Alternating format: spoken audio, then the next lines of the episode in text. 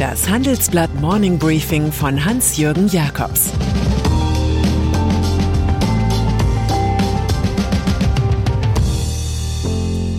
Guten Morgen allerseits. Heute ist Donnerstag, der 11. November, und das sind unsere Themen.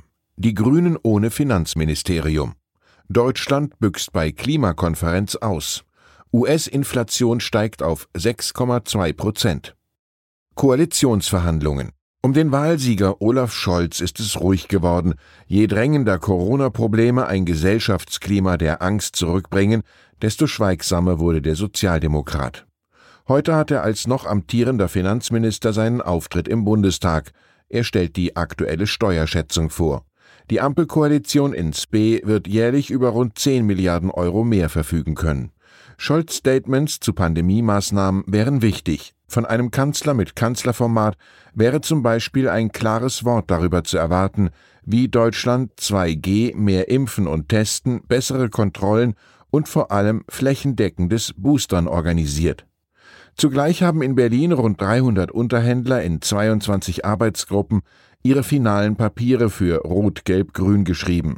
Von heute an feilschen dann die Granden von SPD, Grünen und FDP um den großen Rest.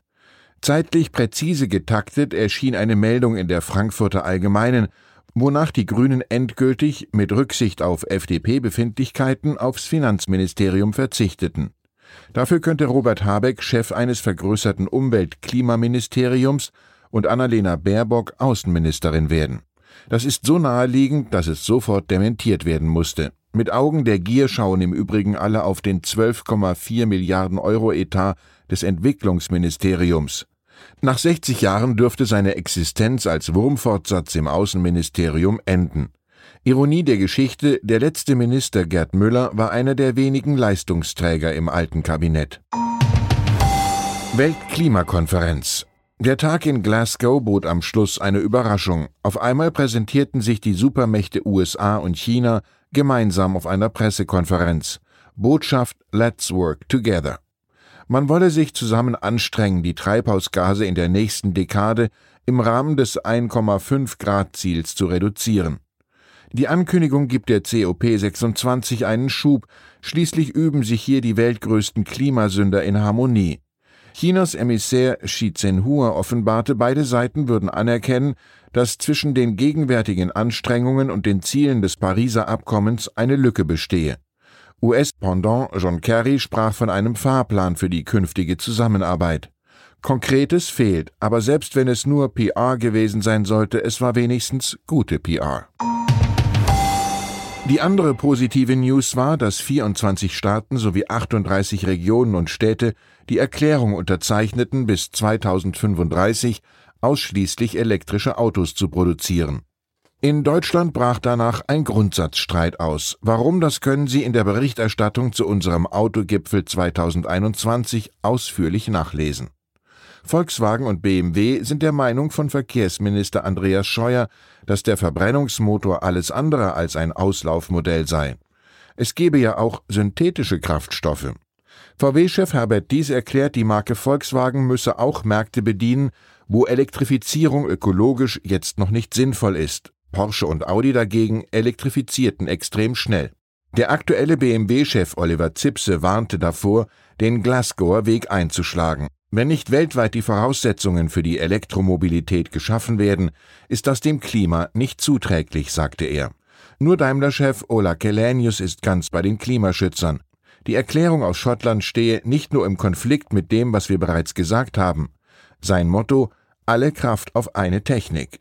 Neben Daimler signierten auch die chinesischen kontrollierten Autokonzerne BYD und Volvo sowie Ford und General Motors aus den USA und Jaguar Land Rover aus Indien die Deklaration. Die Argumente spiegeln die ganze Vielfalt des Marktes wider. Man ahnt aber, dass der Beitrag der Automobilbranche zur Senkung der Emissionen geringer als nötig ausfallen könnte. Von Leo Tolstoi stammt der Satz Es ist leichter, zehn Bände über Philosophie zu schreiben, als einen Grundsatz in die Tat umzusetzen. Inflation in den USA. Amerikas Präsident Joe Biden hat eine neue Priorität. Er will künftig die Inflation entschieden bekämpfen. Was bleibt ihm auch anderes übrig, Angesichts eines Anstiegs der Verbraucherpreise im Oktober im Vergleich zum Vorjahr um schreckliche 6,2 Prozent. Das ist der höchste Wert seit 1990 und liegt klar über den Erwartungen der Analysten von 5,9 Prozent sowie über dem Vormonat September von 5,4 Prozent. So langsam fällt die Standardformel der US-Notenbank Fed von voraussichtlich vorübergehenden Preiseffekten in sich zusammen. Eine expansive Fiskalpolitik, hohes Sparvolumen sowie Lohnsteigerungen sind derzeit Treiber der Inflation. Und so dürfte die Fed Inflationsziel 2% gar nicht anders können, als die Wertpapierkäufe weiter zurückzudrehen und spätestens in einem Jahr die Zinsen wieder zu erhöhen. Angst vor Polexit. Ökonomisch ist Polen das Wunderland der EU. Die Arbeitslosigkeit ist so niedrig wie sonst nirgends in der Union, das Bruttoinlandsprodukt hat sich seit 2004 mehr als verdoppelt. Das liegt auch an den üppigen Zuwendungen der EU. Politisch hingegen ist Polen der Querulant der Gemeinschaft nationalistisch und illiberal. Die Regierung ist so schwarz, dass man im Kohlenkeller Schatten wirft. Und das, obwohl 89 Prozent der Bevölkerung die EU-Mitgliedschaft begrüßen. Mein Kollege Matthias Brückmann beschreibt, wie unter den Familienunternehmern des Landes die Furcht vor dem Pole-Exit, also der Exodus aus der EU, um sich greift. Janusz Aniol, der Chef von Raven Logistics, der größten Spedition im Lande, erklärt, wenn unsere Regierung den Austritt tatsächlich vollziehen sollte, ist unser Geschäft tot. Dieses Volk kann man mit seiner Regierung definitiv nicht allein lassen. Und dann ist da noch ein bislang unbekannter Beatles-Song. George Harrison und Ringo Starr hatten den Song Ruddy Sham 1968 eingespielt. Der Journalist Suresh Yoshi schrieb und produzierte das Werk. Während des Lockdowns fand er das Demoband beim Aufräumen seines Lofts wieder. Nach der Restaurierung wird das Lied nun veröffentlicht, alle Erlöse fließen sozialen Zwecken zu. Harrison habe ihm damals erzählt, er fühle sich bei den Beatles als Underdog und habe sein Selbstvertrauen verloren. Lass alles eine Sache der Menschlichkeit sein, das habe Harrison so gewollt, so Yoshi.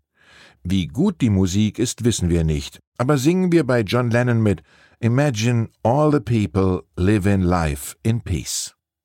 Ich wünsche Ihnen einen harmonischen, friedlichen Tag. Es grüßt Sie herzlich Ihr Hans-Jürgen Jakobs. Das war das Handelsblatt Morning Briefing von Hans-Jürgen Jakobs, gesprochen von Peter Hofmann.